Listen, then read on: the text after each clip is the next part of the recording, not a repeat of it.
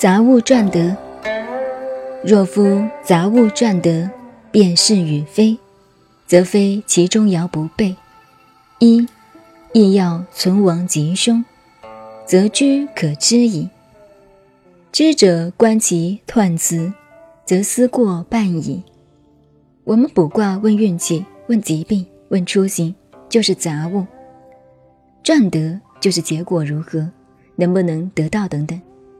便是与非，何为是？何为非？一个卦卜下来，如何判断卦的吉凶？这就要看内在的变化，不是看外面。中间的四爻很重要。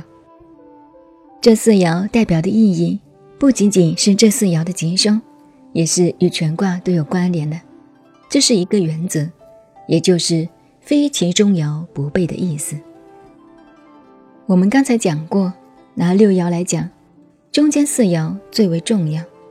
开始的第一爻是开始，最后的第六爻是结果。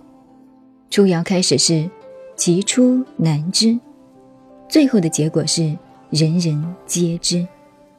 不过我们要知道，乾永远是天，坤永远是地，所以乾坤两卦的变化不大，其他各卦中爻的变化就多了。譬如我们举一个例子来看，我们看魁卦。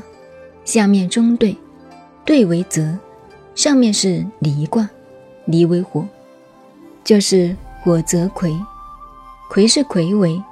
如果夫妻两人来问情感，不到此卦，那恐怕不是很妙，说不定会闹离婚。纵不魁离，亦将反目，就是这个道理。为什么会有这种情形出现呢？变化就在中间的四爻。乾卦的第三爻变，内卦变为兑卦；第五爻变，外卦变为离，成为火泽魁。乾为什么变成魁？就是因为中爻变了。所以说杂物转得，则非其中爻不备。我们说错综复杂交互卦，就是杂卦的道理。它的变化就在于中四爻的变化。什么叫交？什么叫互？我们过去已经讲很多了，这里不再重复。我们再看魁卦的交互卦，魁卦的第二爻到第四爻互为离卦，三爻到五爻互为坎卦。魁卦的交互卦变成了另一个与原卦截然不同的水火既济卦。如果是朋友或者夫妇卜到了火泽魁，当然是很不吉利的。今后是吉是凶，就要看它内部的变化了。如果内部变成水火忌，夫妻过了一夜，第二天雨过天晴就没有事了，因为它是水火既济，不会离开了。这个道理就告诉我们，任何一件事情。就要看中爻的变化。如果一个公司一道火贼魁，那当然有问题；如果变成了水火既济，那就变成两人同心，其利断金，再好也不过了。同为中爻，内卦中爻与外卦中爻，其变化的影响力也不相同。内卦的影响力量大，外卦的影响力量小。同样的，我们做一个人，你不要问外边客观环境的影响如何，只问你内在身心两方面的变化，就知道其余的了。因为你自己内心的变化影响你身心的情绪，当然也影响你今后的遭遇。所以做人也好，做事也好，非其中爻不备，要看中间的变化。就卦来说，就是中爻的变化。这个讲中爻交互变化的大概。